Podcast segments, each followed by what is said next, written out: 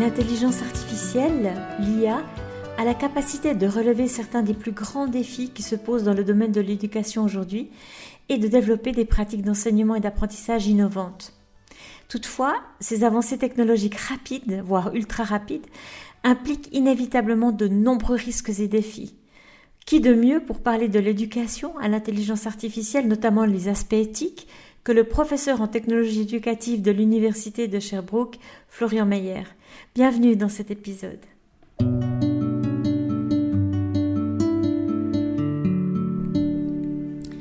Pédagoscope a la chance de recevoir aujourd'hui le professeur Florian Meyer, euh, professeur en technologie éducative à l'Université de Sherbrooke au Canada francophone et il est de passage en Suisse, alors on n'a pas pu s'empêcher de l'inviter. Il a déjà participé à plusieurs épisodes de Pédagoscope, mais aujourd'hui, on va lui poser des questions autour de l'intelligence artificielle et comment il comprend l'éducation à l'intelligence artificielle. Alors bonjour Florian. Bonjour, merci beaucoup. Euh, contente de vous avoir à nouveau pour euh, les auditeurs et les auditrices de Pédagoscope. Alors, qu'est-ce qu'on entend par euh, éducation à l'intelligence artificielle finalement? En fait, ces jours-ci, enfin depuis quelques mois, de quelques semaines, on entend parler beaucoup, beaucoup d'intelligence artificielle à cause de l'arrivée de, de, ChatGPT qui, euh, qui fait la une un peu partout dans les journaux. Et puis en fait, on s'inquiète énormément à plusieurs égards de ce que, de ChatGPT peut avoir comme effet sur euh, justement l'évaluation en particulier. On a vu des anciens épisodes de Pédagoscope qui parlaient de ça.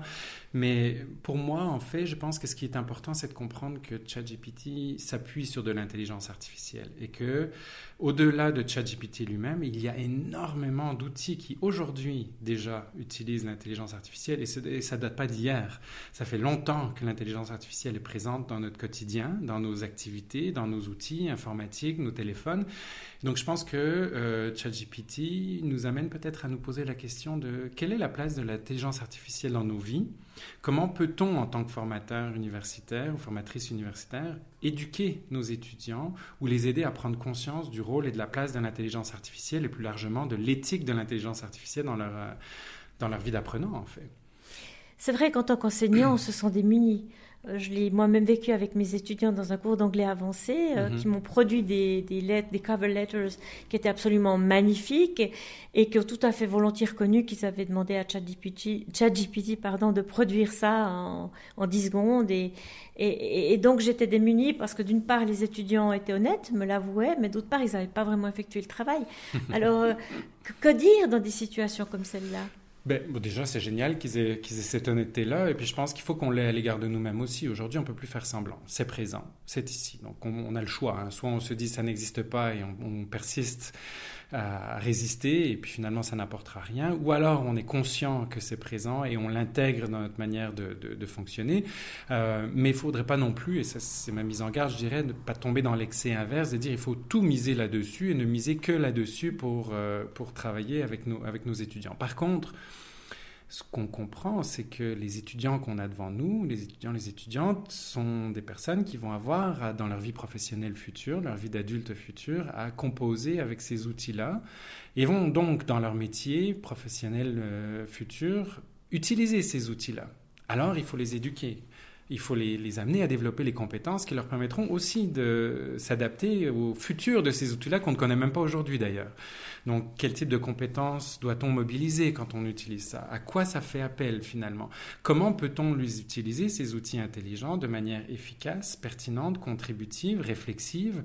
Où ça se place dans nos actions à nous? Qu'est-ce que peut-être ça va euh, amener à remplacer dans les métiers auxquels peut-être on se destine aujourd'hui? Et donc, quelles sont les dimensions qui ne seront pas remplacées potentiellement par l'intelligence artificielle sur lesquelles il faut qu'on se développe pour être encore plus compétent à l'avenir? Pour moi, c'est là que c'est intéressant. Alors justement, de quelle dimension parle-t-on? On se rend bien compte que l'intelligence artificielle, elle performe de mieux en mieux puisqu'elle s'entraîne sans arrêt, mais quand même, elle n'arrive pas à dépasser l'intelligence humaine. Alors, où est la limite et comment développer ces compétences finalement qui sont propres à l'humain? Euh, ben déjà, c'est peut-être de prendre du recul puis de travailler avec, avec les étudiants, parce que nous-mêmes, on ne le sait pas exactement. Mais un des premiers, une des premières tâches, je pense, qu'il faudrait que l'on fasse, c'est d'identifier finalement quelle est la place aujourd'hui de l'intelligence artificielle déjà dans notre vie. Quelle place prend-elle? Et donc ça, c'est ce travail avec des étudiants. Et si on est dans des filières, par exemple, professionnalisantes, c'est-à-dire dans dans les métiers auxquels vous vous destinez, où elle est déjà l'intelligence artificielle aujourd'hui? Quelles sont les fonctions, les tâches des métiers potentiels vers lesquels vous vous destinez qui pourraient être, qui sont ou qui pourraient être remplacés par l'intelligence artificielle? Et si on fait un parallèle avec la robotique, par exemple?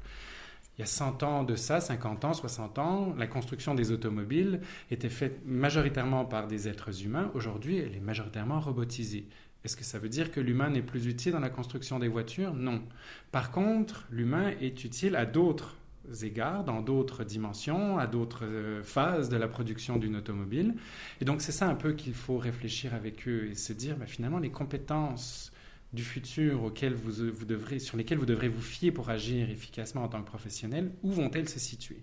Et c'est à ça qu'on doit les préparer. Alors, si on leur fait faire un travail euh, avec ChatGPT, bon, puis que le ChatGPT le fait, bon, on se dit peut-être que dans 15 ans, on n'aura plus vraiment besoin de le faire puisqu'il y aura un outil qui le fera. Donc peut-être que ce n'est pas là-dessus qu'il faut qu'on développe nos compétences. Par contre, on a peut-être un travail d'analyse à faire. Est-ce que, est-ce que ce que ChatGPT ou tel autre outil intelligent a produit, est-ce que ça nous sert réellement? Est-ce que c'est efficace? Est-ce que ça amène finalement un produit qui est à la hauteur de ce que l'on souhaiterait faire en tant qu'être humain, qui réfléchit au-delà d'un produit euh, pur? Donc c'est un peu tout ça en fait, c'est de, de, voir le complément à l'intelligence artificielle et où l'intelligence artificielle va être mobilisée en fait.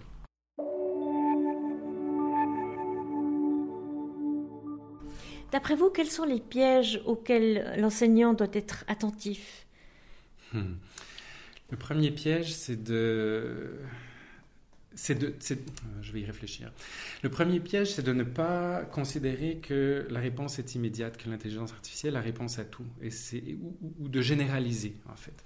Alors, euh, quand on me dit ChatGPT aujourd'hui, ça remplace, euh, ça remplace tout, ça peut faire tous les travaux à la place des étudiants. Hmm, c'est un peu simpliste. À l'inverse, quand on me dit ChatGPT aujourd'hui, c'est pas c'est pas encore très euh, très efficace, il fait encore beaucoup d'erreurs certes, mais il va évoluer. Donc le, le, le, danger, c'est de simplifier et c'est de tout mettre dans un même moule, je dirais, en fait, tout simplement. Donc le premier, le premier danger, il est celui-là. Le deuxième danger, c'est euh, de ne pas y réfléchir et de faire semblant que ça n'existe pas. Et donc, moi, j'aime beaucoup que vos étudiants aient dit, ben, en fait, on a utilisé ChatGPT. Ben, tant mieux, parce que ça en fait partie. Donc, travaillons à partir de ça. Composons avec. Faisons pas semblant que ça n'existe pas. Faisons pas semblant que ChatGPT ne pourra pas répondre. Puis, encore une fois, on mentionne ChatGPT, mais il y en a plein d'autres. Hein. Il, y a, plein d'autres outils. Hein. On a juste à penser à Google Maps, par exemple, qui nous permet de nous déplacer. Est-ce qu'on est des conducteurs moins aguerris parce qu'on utilise Google Maps? Non. Par contre, on a plein de choses, encore là une fois aussi, euh, sur lesquelles on peut travailler. L'optimisation, la réflexion, euh, l'attention qu'on donne quand on conduit, euh, les risques de la conduite avec un outil comme Google Maps. Bon, là, c'est des illustrations un peu variables, mais ça démontre qu'il faut faire avec. Aujourd'hui, on compose avec ça, donc on ne peut pas faire semblant que ça n'existe pas. Ce serait le, deuxième piège à éviter. Et puis, le troisième piège, mais ce n'est pas vraiment un piège, c'est plutôt une mise en garde, ce serait de dire, mais quel est le rôle éthique de l'intelligence artificielle et de l'usage de l'intelligence artificielle que l'on fait? Et euh, par exemple, une des fragilités aujourd'hui de ChatGPT, qui est reconnue et qui va être euh, corrigée très rapidement, j'en suis convaincu, c'est par exemple le fait que les éléments, toutes les, les, phrases qui sont produites ne font jamais référence à l'auteur principal. Ça, éthiquement, on ne peut pas l'accepter on veut rendre crédit à qui a produit quoi. Et donc, ça, c'est un élément d'éducation auquel il faut aussi sensibiliser les étudiants. C'est très bien d'utiliser ChatGPT.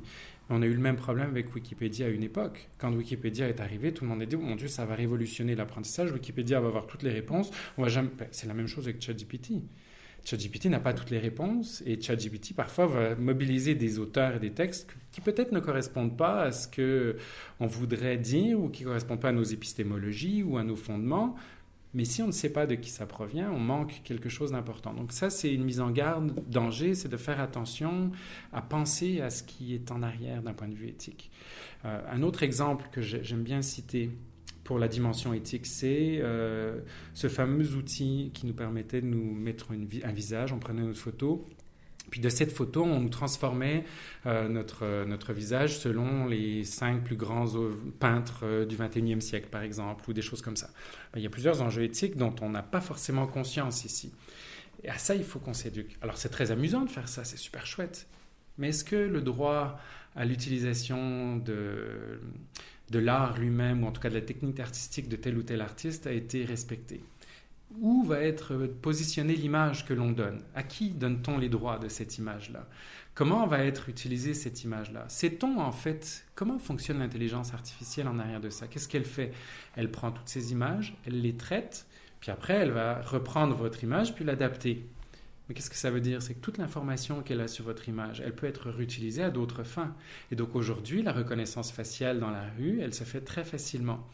Quel est l'impact éthique de l'utilisation d'une image de ce type-là? Quelle est la répercussion sur la vie individuelle de chaque personne?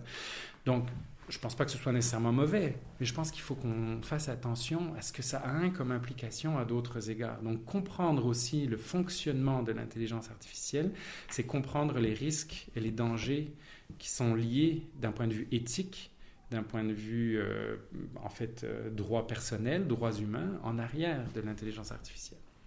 Mais les enseignants du supérieur ne sont pas forcément formés à ce type d'éducation-là. Alors quels quel conseils on pourrait leur donner euh, Ceux qui nous écouteraient et qui se diraient mais par où je vais commencer? Comment un peu les aider concrètement?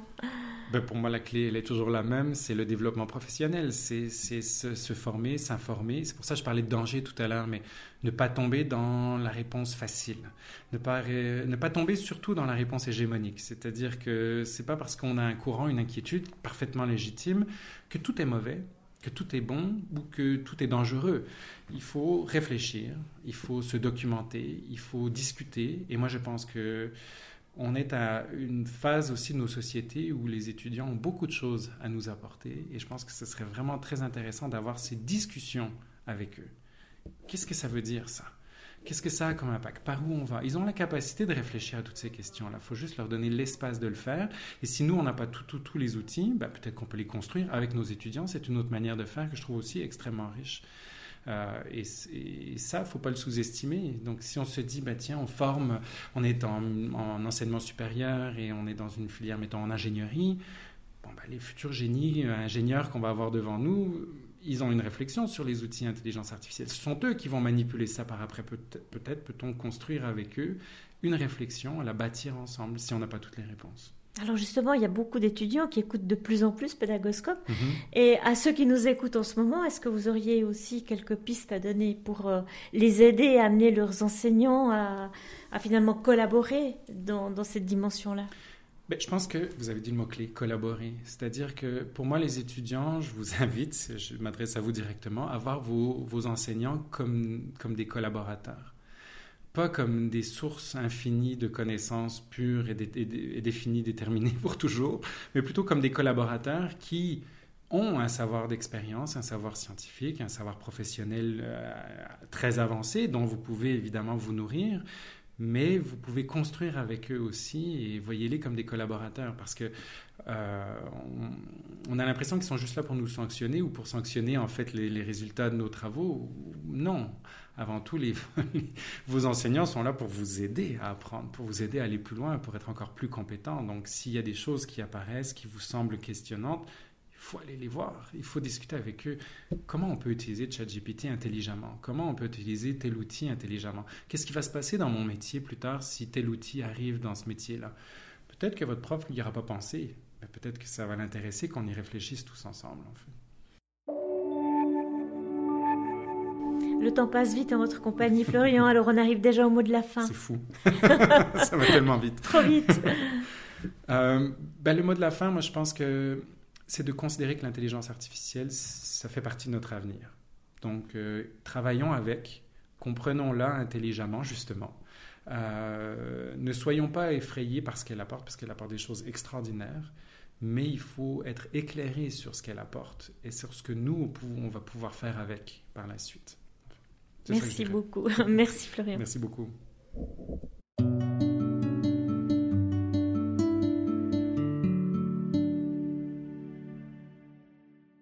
Voilà, c'est terminé pour aujourd'hui. Un grand merci d'avoir écouté cet épisode. J'espère que le format vous a plu. Si oui, dites-le moi avec 5 étoiles ou même un petit cœur sur iTunes. Et si vous n'êtes pas fan d'Apple, ce n'est pas grave. Il y a d'autres manières d'aider et de soutenir Pédagoscope comme partager ce podcast avec vos collègues et amis. Cela m'aidera énormément à poursuivre cette initiative et qui sait, cela les aidera peut-être aussi. Vous retrouvez cet épisode et plein d'autres ressources sur pédagoscope.ch. N'hésitez pas à me faire part de vos commentaires ou même à postuler pour participer à un épisode si vous le souhaitez. Merci et à très vite.